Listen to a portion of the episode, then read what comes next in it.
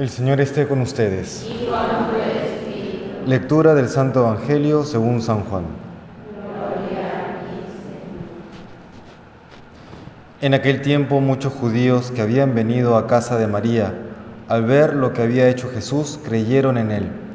Pero algunos acudieron a los fariseos y les contaron lo que había hecho Jesús. Los sumos sacerdotes y los fariseos convocaron el Sanedrín y dijeron, ¿qué hacemos? Este hombre hace muchos signos. Si lo dejamos seguir, todos creerán en él y vendrán los romanos y nos destruirán el lugar santo y la nación. Uno de ellos, Caifás, que era sumo sacerdote aquel año, les dijo, Vosotros no entendéis ni palabra, no comprendéis que os conviene que uno muera por el pueblo y que no perezca la nación entera. Esto no lo dijo por propio impulso, sino que por ser sumo sacerdote aquel año, habló proféticamente, anunciando que Jesús iba a morir por la nación, y no solo por la nación, sino también para reunir a los hijos de Dios dispersos. Y aquel día decidieron darle muerte. Por eso Jesús ya no andaba públicamente con los judíos, sino que se retiró a la región vecina al desierto, a una ciudad llamada Efraín, y pasaba allí el tiempo con los discípulos. Se acercaba la Pascua de los judíos y muchos de aquella región subían a Jerusalén antes de la Pascua para purificarse.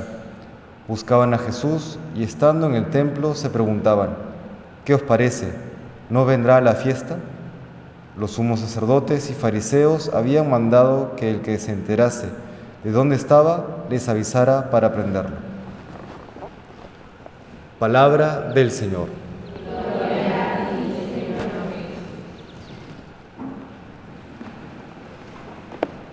Ya a las puertas de la Semana Santa, el Evangelio de hoy nos propone este relato en el que los judíos, los sumos sacerdotes y los fariseos deciden darle muerte a Jesucristo porque temen que todo el mundo comience a creer en Él. Ellos pecan así ya en el corazón decidiendo la muerte del Señor. Y encontramos un paralelo con esta situación, con aquello que vive la Iglesia hoy y siempre. Esos ataques tanto externos como internos.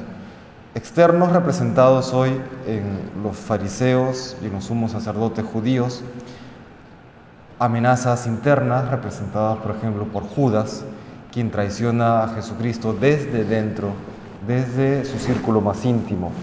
Lo mismo hoy, muchos quieren terminar, acabar con la iglesia.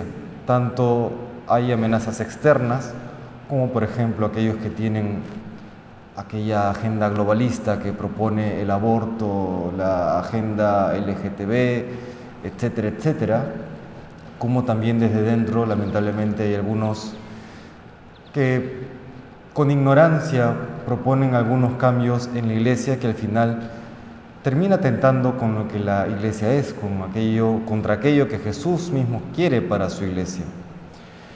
Y en esta situación podríamos experimentar lo que si los apóstoles y discípulos se hubiesen enterado de esto que tramaban los judíos, también hubiesen experimentado, ¿no? Una impotencia enorme, porque ¿qué podrían hacer un pequeño grupo sin recursos? Sí, ciertamente están muy motivados por aquello que, que viven y experimentan interiormente, pero ante los poderosos del mundo, podrían decir que podemos hacer.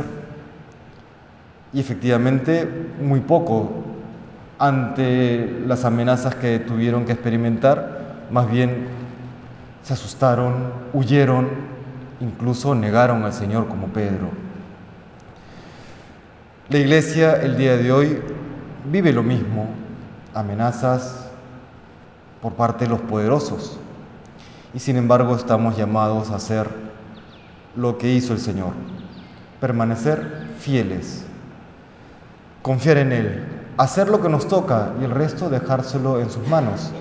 Y así como el Señor utilizó el pecado de estos judíos, el pecado de Judas, no que quiere el pecado, sino que se vale de ese pecado para sacar un bien enorme, la salvación de todo el mundo, como proféticamente anuncia Caifás sin saberlo, de la misma manera el día de hoy, siendo fieles a Dios, confiando en su palabra, uniendo nuestros padecimientos a su cruz, estaremos participando y colaborando con aquella causa de redención para el mundo entero y el Señor sabrá salir en defensa de todos nosotros. ¿Cómo así? No sabemos. Humanamente hablando, pareciera que no hay respuesta, como pareciera o como pareció que no había respuesta en aquel entonces en el que Jesús estaba siendo crucificado.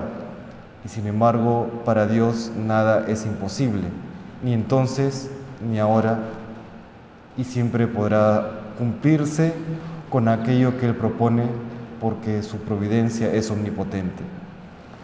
Confiemos en el Señor y preparémonos para vivir de la mejor manera esta Semana Santa que ya inicia, poniendo toda nuestra confianza en Él, nuestras vidas, la vida de la Iglesia, el devenir del mundo en sus manos omnipotentes y amorosas. Que el Señor nos bendiga.